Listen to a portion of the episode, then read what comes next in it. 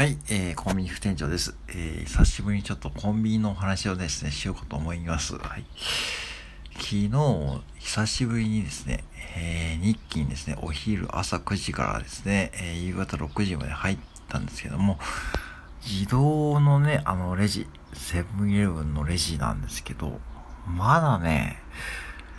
半分ぐらいのお客さんがね、結構戸惑うというかですね、そもそもセブンイレブンで自動レジになっているってことをですね、知らないお客様もですね、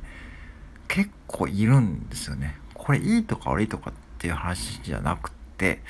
そう、あの、ちょっとね、やっぱ現場サイドから見るとすごくびっくりすると同時に、まあお会計の時に説明しながらやるんですけども、例えば公共料金とかですね、今税金、うん、住民税の支払いとかですね、あと自動車税とかもろもろ含めて結構大金持ってくるお客さんがいるんですよね。昨日、最高で17万、うん、えー、固定資産税をね、一括で払われたお客様で、17万を持ってきてですね、まあ、あのー、払うんですけども、まあ、もちろん払えるんでいいんですけども、やっぱりその時もですね、うん、えー、自動レジの使い方がわかんないので、うん、説明しながらやりますけどもですね、皆さんこれ慣れました？自動レジって。あの、正直ね、僕もね、あの、たまにこう店で買い物するんですけども、やっぱりこう、いまいち慣れないんですよね。うん。で、逆にこう、中にはですね、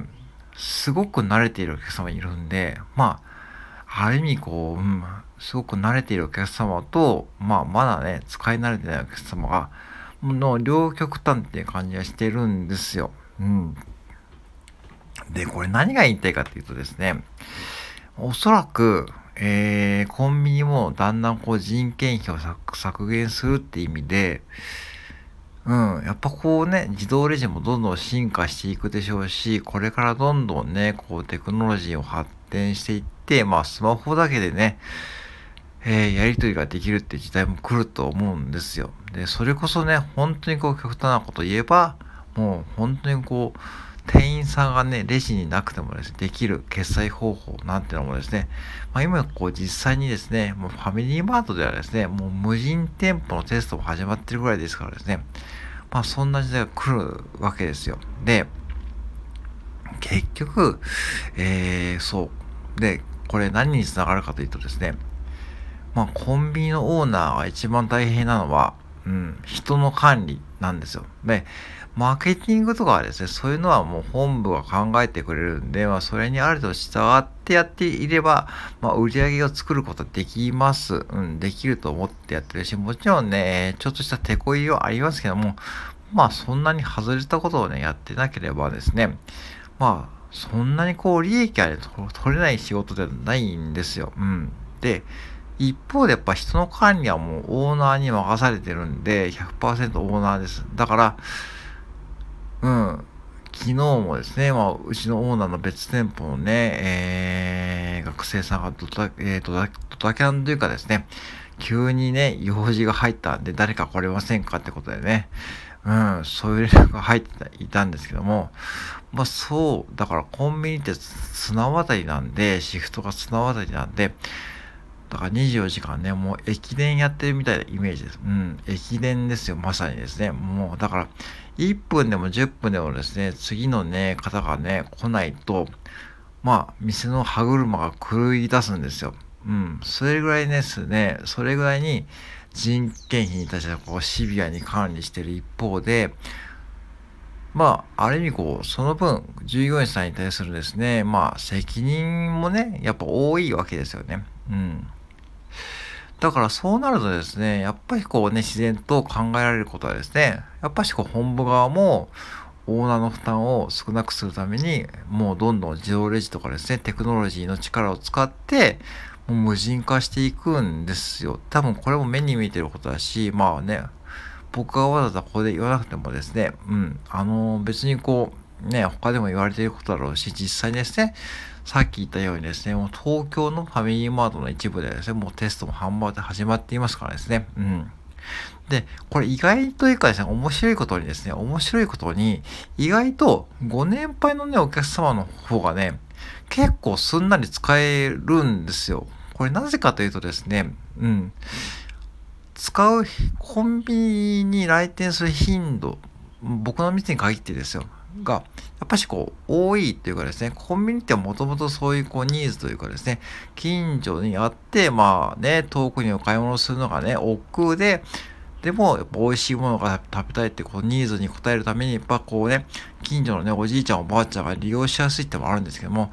結構ね、自分のスマホで PayPay で払って、PayPay のチャージもしたりですね、まあ、ちょっとたまにつまずくこともありますけども、うん、そう。で、逆にこう、たまにこうコンビニ来るようなね、こう支払いに来るだけのお客様とかですね、の方がね、やっぱ使えないっていう、ちょっと今そういったこう現象も起きてるくらいなんで、意外と多分、うん、これからコンビニのこう、そのテクノロジーの変化について来られるのはですね、そういったこう、近所のこのね、常連のおじいちゃんとかおばあちゃんというような雰囲気があるんですよ。うん。本当にこれね、うん。うん。そう。だからね、 PayPay とかね、普通に使うし、 PayPay のチャージもですね、するし、えー、例えば7個ですね、えー、7個を自分のスマホに、えー、連携させて、で、自分の、えー、そのスマホの7個をですね、ちゃんとチャージすることもできるしですね、うん、結構使いこなせてるんですよね。うん。まあ、そう。だから、まあそういうことを考えるとですね、もうどんどんこう人を減らしていくのもですね、目に見えてるし、じゃあ、コンビニのね、レジもですね、レジのそのアルバイトさんもですね、削減されるってことで、今時給880円で募集してるんですけども、まあ、ぶっちゃけ880円の仕事量ではないんですよ。うん、はっきり言っちゃうと、まあ、レジだけじゃないし、まあ、いろんなこうね、付帯する業務ですね。まあ、ベテランさんになってくると、発注とかですね、あと仕入れ、品出し、検品とかですね、あと宅急便の対応とかですね、いろいろあるわけですよね。あれが880円の仕事をって僕は思ってないんですけども、まあでもそれ以上時給上げちゃうと、やっぱしこうね、人件費もね、圧迫しちゃうし、かといって余分なね、えー、人を雇えないだから、雇えないから、さっきみたいに人、えー、は、シフトも綱渡り状態になっちゃうってことで、ぱりそこが一番大変なんですね。うん。だから、それができないと、おそらく、どんどんオーナーが店に入ることで、本来のオーナーの仕事である、えー、経営ですね。要はお金の管理、ね、お金のキャッシュフローとかです、そういう管理ができなくなっちゃうんで、うん、だからそういうオー、そういうオーナーが多分、うん、その、いわゆるこう、セブンイレブンのオーナーになって後悔したみたいなことで、後悔したってことで言ってるんですよ。うん。だから、コンビニのオーナーってね、たまにこう、そういったこう、ネガティブイメージを持たれると思うけども、まあ、うちのオーナーはね、比較的こう、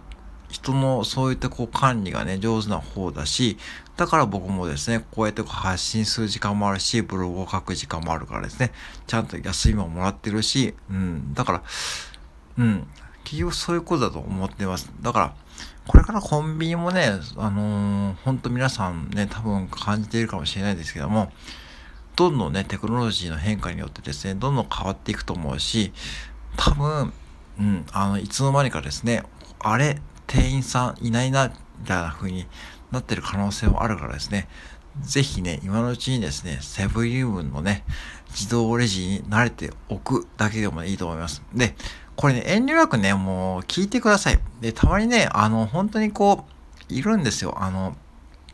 もう途中でね、つまずいちゃってね、こう僕らも何に困ってるかわかんないんですよ。うん。わかんないんだけども、まあね、最終的に手を差し伸べるんですけども、もうそういう時はね、もう聞いてください。あの僕らね、あれ、これどうなってますかこれどうなったの？とかね。その方が早いし、あの、本当にこう、そう言っている間にですね、お客様並んじゃうんで、まあ聞いてもらいながら慣れていただく一方でですね、そう、そういう風な中になっていくんだと思ったんで、ちょっと今日はね、そういう話をさせていただきました。はい、以上です。